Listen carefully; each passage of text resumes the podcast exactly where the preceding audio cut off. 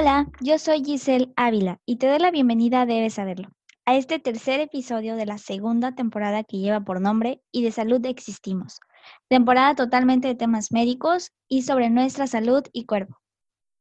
En esta ocasión tenemos como invitada a la doctora Jazmín Jasso Arenas, originaria de Morelos.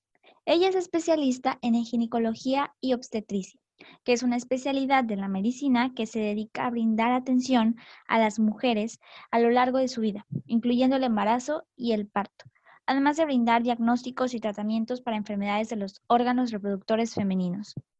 La doctora Jazmín Jasso realizó una pasantía en salud reproductiva, parto respetado y violencia obstétrica en el Centro Latinoamericano de Perinatología en la Organización Panamericana de la Salud en Uruguay y actualmente está realizando un curso de alta especialidad en endoscopía ginecológica en el Hospital General Dr. Manuel Gea González, en la Ciudad de México. Bienvenida, doctora. Hola, Giselle, muchísimas gracias. Gracias a usted por haber aceptado esta invitación. Y bueno, el tema del que nos hablará la doctora el día de hoy, considero que debería ser conocido por todos nosotros, sin tabús, sin ninguna barrera. Creo que forma parte del acervo anatómico que todos deberíamos tener presente siempre y para saber cómo prevenirlo, ¿no? Ahorita conocerán el por qué y, y toda la información necesaria. El tema es, ¿podrías tener virus de papiloma humano y no saberlo?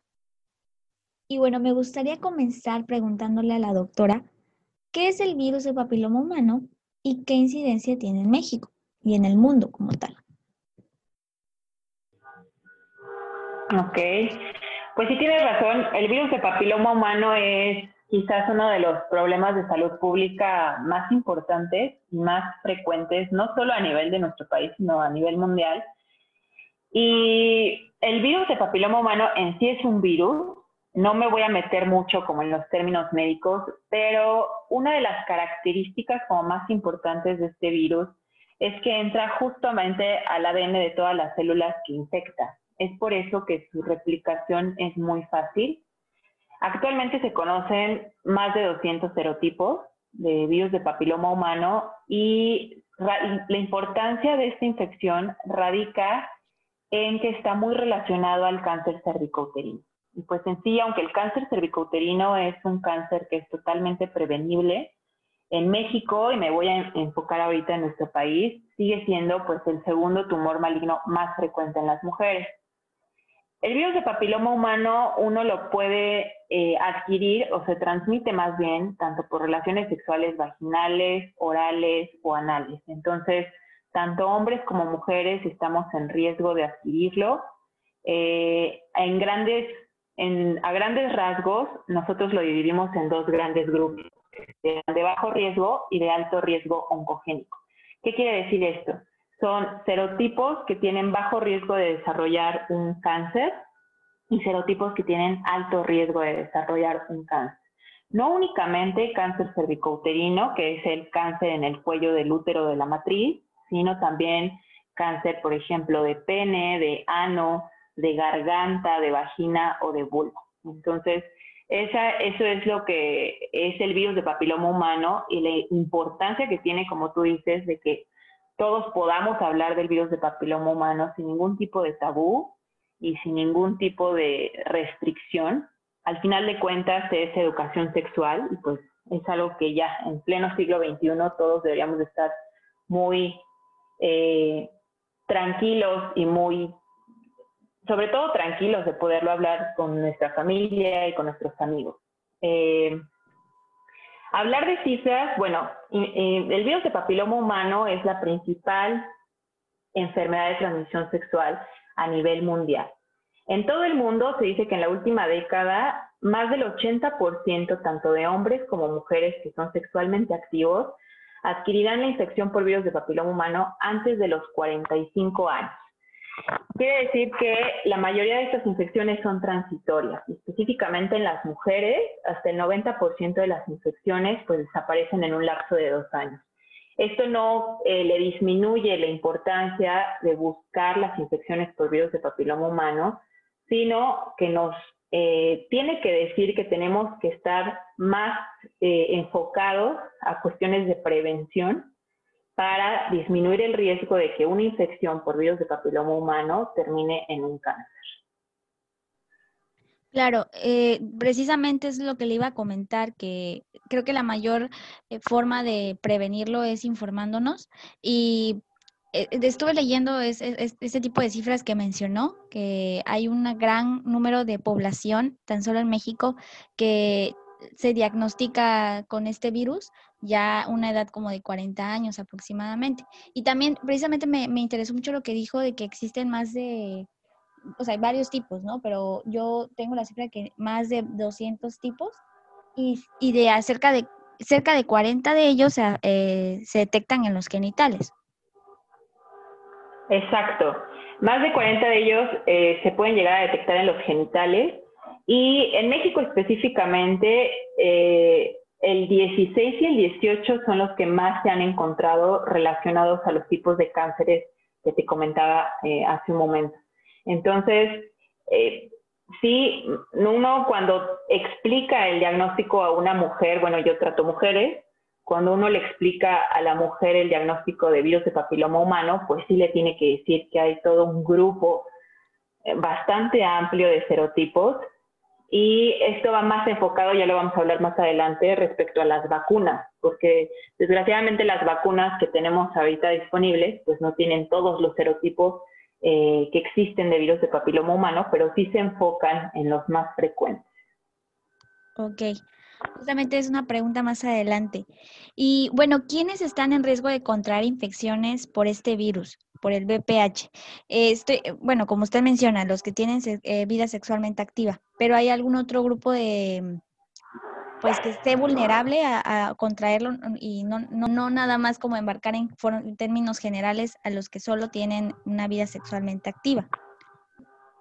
Sí, realmente, y esto yo siempre se lo digo a mis pacientes, en el momento en el que iniciamos vida sexual, estamos en riesgo de contraer virus de papiloma humano.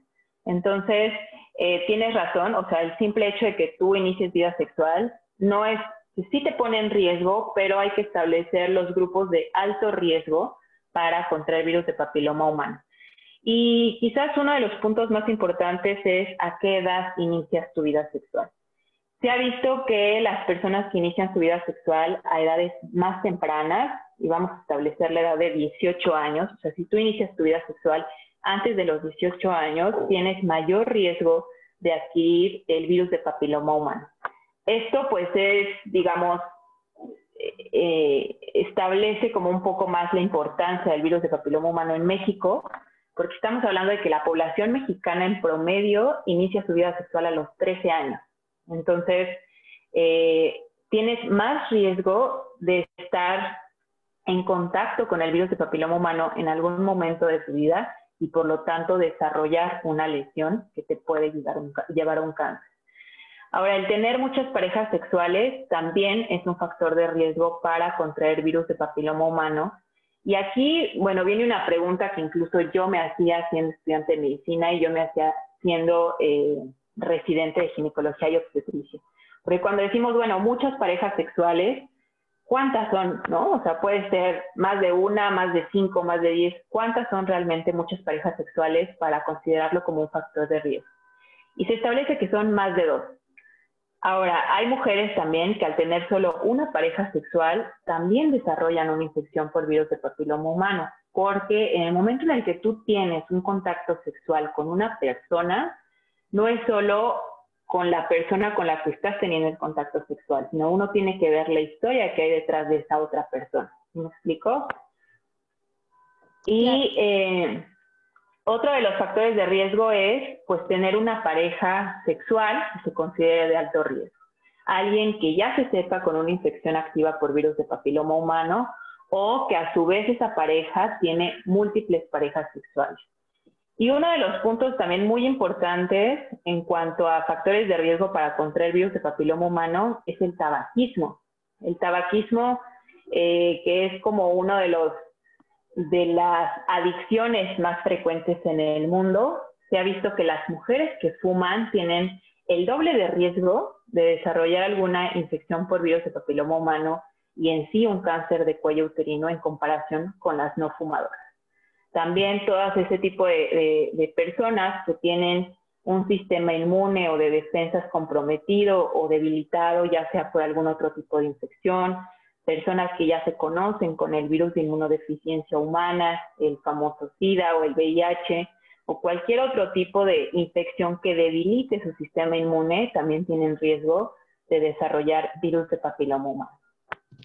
Ok, eh, es un dato bastante interesante. Yo desconocía totalmente lo de, desconocía mucho lo de los fumadores que tenían esta, este alto grado de riesgo, ¿no? Aumentaban ese riesgo. Lo desconocía totalmente y es un dato interesante. Como comenta, hay mucha, mucha población que es, eh, que es fumadora actualmente. Y bueno, doctora, ¿cuáles son los síntomas de las infecciones por VPH? Sí, claro. El problema del virus de papiloma humano es que es muy silencioso. Entonces, desde el momento en el que uno lo adquiere hasta que en sí desarrolla una lesión, pueden pasar años, pueden pasar incluso 10 años para que se, se desarrolle una lesión. Y en los estadios tempranos de la enfermedad, como tal, puede no haber síntomas. Entonces, aquí vuelvo nuevamente a la importancia de mantener como una prevención y una vigilancia de manera como muy, muy estrecha, porque eh, la razón por la que las mujeres se siguen muriendo por cáncer cervicouterino es que se detectan ya cuando están en estadios avanzados. La mayoría de los síntomas aparecen ya cuando son eh, cáncer avanzado, cáncer metastásico, que quiere decir que ya invade otros órganos, o que es un cáncer invasor. Entonces, ya cuando las mujeres empiezan con dolor, pélvico, dolor durante las relaciones sexuales o sangrado durante las relaciones sexuales o sangrados intermenstruales, que quiere decir que son sangrados antes o después de su periodo menstrual, pues ya pueden ser eh, lesiones avanzadas y que incluso pues el tratamiento es completamente diferente y más radical. Entonces, en los estadios tempranos, el virus de papiloma humano es muy silencioso. Y esto me estoy enfocando en los serotipos de virus de papiloma humano que son de alto riesgo oncogénico, porque los que son de bajo riesgo oncogénico, que se, que se enfocan o más bien se relacionan más hacia las verrugas genitales, las verrugas o los famosos condilomas, bueno, pues son pequeñas tumoraciones que tienen forma de coliflor.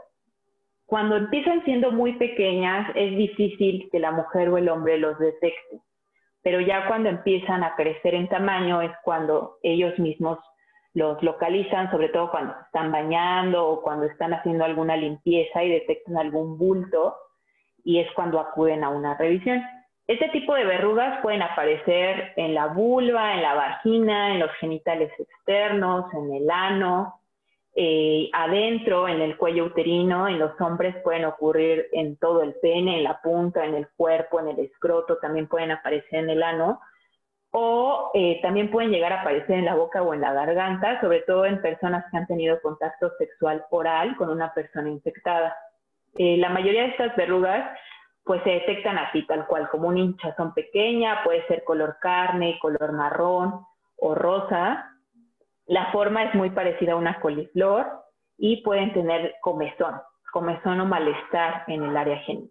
Entonces, si uno llega a detectar cualquier tipo de bolita, lo ideal es que acudas a un ginecólogo si eres mujer, que acudas a un urólogo si eres un hombre, para que nosotros ya con ciertos aparatos especiales que tenemos, eh, veamos las características de esta lesión para dar un diagnóstico oportuno.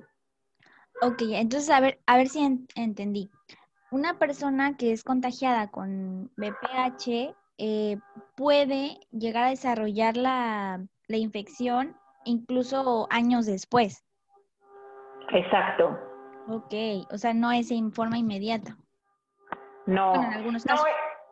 en algunos casos sí. Esto es algo que, preguntan mucho en, en, la consulta cuando uno les dice que hay una lesión por virus de papiloma humano. La primera pregunta es, cuándo me contagié, ¿no? O quién me contagió, porque esto, el dar el diagnóstico de virus de papiloma humano no solo es dar un diagnóstico físico, sino es dar un diagnóstico mental, o sea, se transforma todo eh, en, la, en, la, salud mental de la persona que está recibiendo el diagnóstico Y muchas veces ocurren problemas en situación de pareja, sobre todo, porque empiezan a pensar, me fui infiel, con quién me fui infiel, si yo no eh, he estado con ninguna otra persona. Entonces aquí es muy importante siempre recalcarle a las mujeres que las lesiones por virus de papiloma humano no son inmediatas, o sea, no es de que ayer me infecté y ya hoy presento una lesión, o sea, las lesiones pueden avanzar y pueden pasar años antes de que, de que sea evidente una lesión por virus de papiloma humano. Y bueno, aquí, eh, bueno, va de la mano con la siguiente pregunta. Eh, ¿Que se hace visible eh, puede que sí, ¿no? Pero hay forma, por ejemplo, de saberlo eh, antes con un diagnóstico o con alguna forma de poder identificarlo incluso antes de los, del tiempo que, podría avanzar el virus para ser detectado? Sí, claro. O sea, lo que nosotros nos enfocamos es una cultura de prevención, más que una cultura ya que se enfoque en, tratar la enfermedad. Entonces, diagnosticar el virus de papiloma humano, lo principal es que tú empieces con tus pruebas de tamizaje a las edades en las que esté establecida. Eh, ¿A qué voy con esto? El famoso Papanicolau, o también llamado citología cervical. El Papanicolau es una de las pruebas más antiguas, eh, más fáciles, más baratas, más rápidas que se tiene hasta el momento como prueba de tamizaje para cáncer cervicouterino y para lesiones por virus de papiloma humano. Entonces, está indicado en todas las mujeres eh, que inicien o no su vida sexual, a partir de los 21 años tienes que empezarte a hacer esta prueba. La intención de hacer esta prueba, como dije hace un momento, es una prueba de tamizaje. Entonces, ¿qué es una prueba de tamizaje? Es una prueba que se realiza para establecer quién puede tener alguna enfermedad y quién no. Eh, cuando nosotros hacemos el Papa Nicolau, lo que hacemos es tomar una muestra de células del cuello uterino para saber si hay algún tipo de alteración. Eh, alteración sobre todo que nos puede llevar a un cáncer cervicouterino y alteraciones que están dadas por la infección por virus de papiloma humano. Entonces, si uno es muy constante y cada año se está haciendo su, Papa Nicolau, hace que en el momento en el que se detecte una lesión, lo detectemos en lesiones tempranas y no sea ya una lesión eh, de alto grado o incluso ya un cáncer. Y obviamente en lesiones tempranas, como te decía al inicio, la mayoría de estas lesiones remiten a los dos años de que se detecta. Incluso el seguimiento de este tipo de lesiones, que se llaman lesiones de bajo grado, se pueden mantener en una vigilancia y un seguimiento muy estrecho durante dos años y hasta el 90% de este tipo de lesiones desaparece. Entonces, eso sería como lo principal y hago mucho, mucho énfasis en, este Papa Nicolau, citología cervical, porque hasta la fecha a las mujeres les da mucho miedo, les da mucho miedo, tienen mucho pudor, mucha pena de hacerse este estudio y miedo sobre todo de que ellas mismas te lo dicen, de que cuando se hacen la prueba eh, y te dicen, nunca me lo he hecho y no me lo quiero hacer porque tengo miedo de que salga algo más. Entonces, eso es como lo peor que uno puede pensar como mujer, porque si tú dejas de hacer esta prueba, justamente si llegara a suceder una lesión, esa lesión avanza, progresa y ya cuando se detecta, pues puede ser muy tarde o el tratamiento ya es más eh, agresivo. Eh, entonces, eh, además del Papa Nicolau, también tenemos pruebas de ADN específicamente para virus de papiloma humano. Estos están indicados a partir de los 30 años.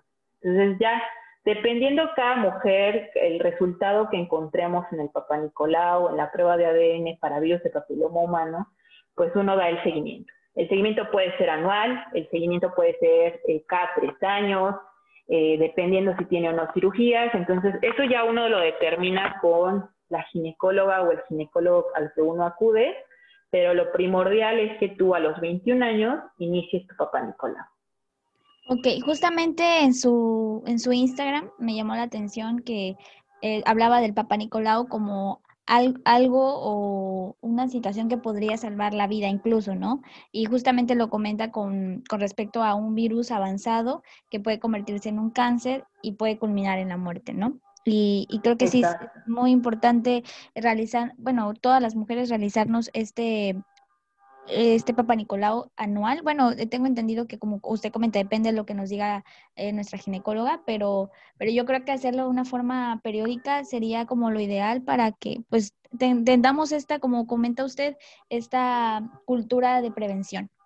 Y bueno, eh, Exactamente. Así es. ¿Y cómo podemos prevenirlo? Eh, hablando ya del tema de prevención, eh, solamente utilizando algún método anticonceptivo específico, eh, ¿cuáles son, serían las recomendaciones específicas para poder prevenirlo? Para poder prevenir es, lo primero es, si puedes retrasar tu, el inicio de tu vida sexual hasta el final de la adolescencia o después de los 18 años, sería lo ideal.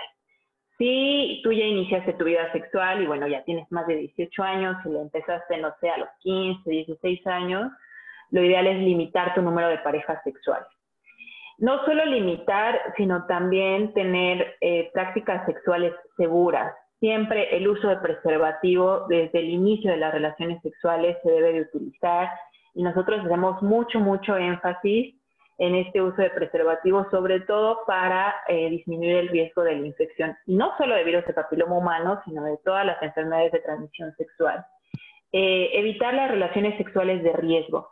¿Qué quiere decir relaciones sexuales de riesgo? Parejas o personas que sepamos que han tenido múltiples parejas sexuales, eh, relaciones de riesgo también sería no utilizar preservativos, o también personas que sepamos que tienen verrugas genitales o que tienen el diagnóstico como tal de virus de papiloma humano, lo ideal pues es, si vas a tener vida sexual, preservativo al 100%.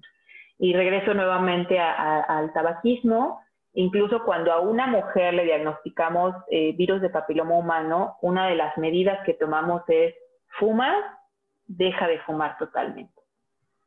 Ok. Entonces, se, se puede como tratar no es como, o sea, si, si se detecta a tiempo y se da un buen tratamiento, hay forma de pues manejarlo, ¿no? Mientras que se, se haga este chequeo como comentábamos anteriormente.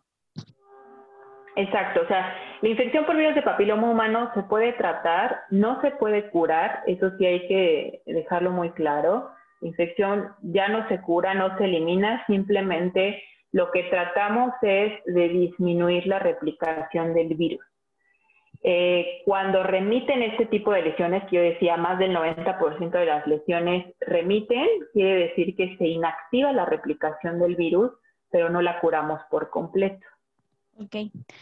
Y bueno, hablando de las vacunas, como comentábamos en un inicio, eh, tengo entendido que hay una vacuna que nos ponen a una edad temprana, creo que como a los 12, 13 años de edad en las mujeres.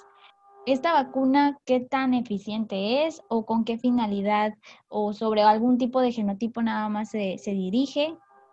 O, que si la vacuna como tal no nos exenta de, de tenerlo. Sí, las vacunas en México actualmente tenemos dos disponibles, que es una tetravalente y una bivalente. ¿Qué quiere decir? La tetravalente tiene cuatro serotipos, que son 6, 11, 16 y 18. 6, 11 son relacionados a verrugas genitales o condilomas y 16 y 18 son enfocados a cáncer cervicouterino. Y la bivalente únicamente tiene el 6 y el 11, que son los enfocados a verrugas genitales.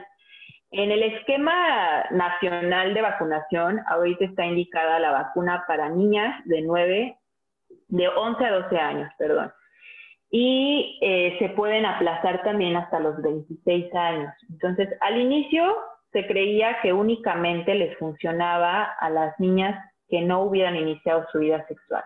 Por eso está establecido estas edades, entre los 11 a 12 años de que se aplica. Eh, sí va a ayudar más cuando tú eh, colocas la vacuna y no has iniciado tu vida sexual porque todavía no has estado expuesta al virus de papiloma humano. Sin embargo, actualmente las guías internacionales dicen que todas las mujeres hasta los 45 años eh, deben de tener su esquema de vacunación para virus de papiloma humano. ¿Por qué? Porque incluso en mujeres que ya han sido detectadas con eh, virus de papiloma humano, que tienen alguna lesión de bajo grado, tiene un efecto terapéutico. Quiere decir que disminuye el riesgo de que esa lesión reaparezca o progrese a una lesión de, alto grado. Ok, perfecto. O sea, sí, eh, de que las vacunas que existen eh, nos ayudan o nos aportan a que esto se pueda prevenir, es un hecho. Nada más que esto va como de la mano con los demás eh, métodos preventivos que ya nos comentó. Exactamente. Ok, doctora. Pues creo que el tema de que estuvimos hablando el día de hoy, me parece que, como comentó usted al inicio, a veces es silencioso y muchas veces eh, ocurre que no se detecta a tiempo, como también nos, comentó. Y, creo que de ahí la importancia de saber cómo prevenirlo. Muchas eh, de las veces me comentan que no usan algún método anticonceptivo o nada más, por ejemplo, con el DIU o alguna operación que se les hizo para ya no eh, tener hijos. Sin embargo, pues esto radica más allá de, solamente utilizar algún método interno, ¿no? Sino también una protección externa para pues evitar este eh, eh, la propagación, más que nada, ¿no? Exacto. Sí, o sea, el problema del virus de papiloma humano radica en la prevención. Nos vamos siempre, creo que la mayoría, y hablo por todo el gremio médico, eh, nos enfocamos más en la prevención y no tanto en el tratamiento, sino que nos importa más prevenir la infección antes de eh, tratarla. Ok, doctora. Pues creo que sería todo por el, por el tema de hoy. Muchas gracias en verdad por haber aceptado la invitación, por compartirnos ese tema tan importante. Y bueno, creo que nos queda como, digamos, como moraleja de que debemos tener mucha, prestar mucha atención a este tipo de señales y tener un, con un chequeo constante y un Papa Nicolau que nos hagamos de forma periódica, creo que podríamos hacer mucho para, para disminuir esas cifras, ¿no? Que son tan un, poco fuertes. Exacto. Te agradezco mucho la invitación y pues espero haber resuelto muchas de las dudas que se generan alrededor del virus de papiloma humano y obviamente dejo las abiertas de, mi, de mis redes sociales por si a alguien le queda alguna duda me puede contactar sin ningún problema. Claro, ¿en dónde las nos puede decir cómo, cómo la podemos encontrar? Claro que sí. En Instagram estoy como Jaso, J-W-S-O-B-G-Y-N. Entonces por ahí me pueden seguir. Yo trato de subir información. Sobre todo son resolver dudas. Muchas son de las pacientes mismas que me dicen, doctora, me interesaría saber de esto. Dudas que son muy comunes entre las mujeres y entiendo que hablar de temas ginecológicos a veces sigue siendo un tabú o tenemos mucha pena de preguntarlo abiertamente. Entonces yo trato de subir información, obviamente toda es validada científicamente para eh, todas las personas que quieran leerlo. Claro que sí, doctora. Creo que eh, yo he leído mucha de su información y es con demasiado valor y con mucho peso para pues poder abonar a este acervo anatómico y, y de nuestro propio cuerpo, ¿no? Que tal vez nos falta mucho. Y bueno, a todos ustedes muchas gracias por haber escuchado. Nos vemos en el siguiente episodio de Debes saberlo. Gracias, Giselle.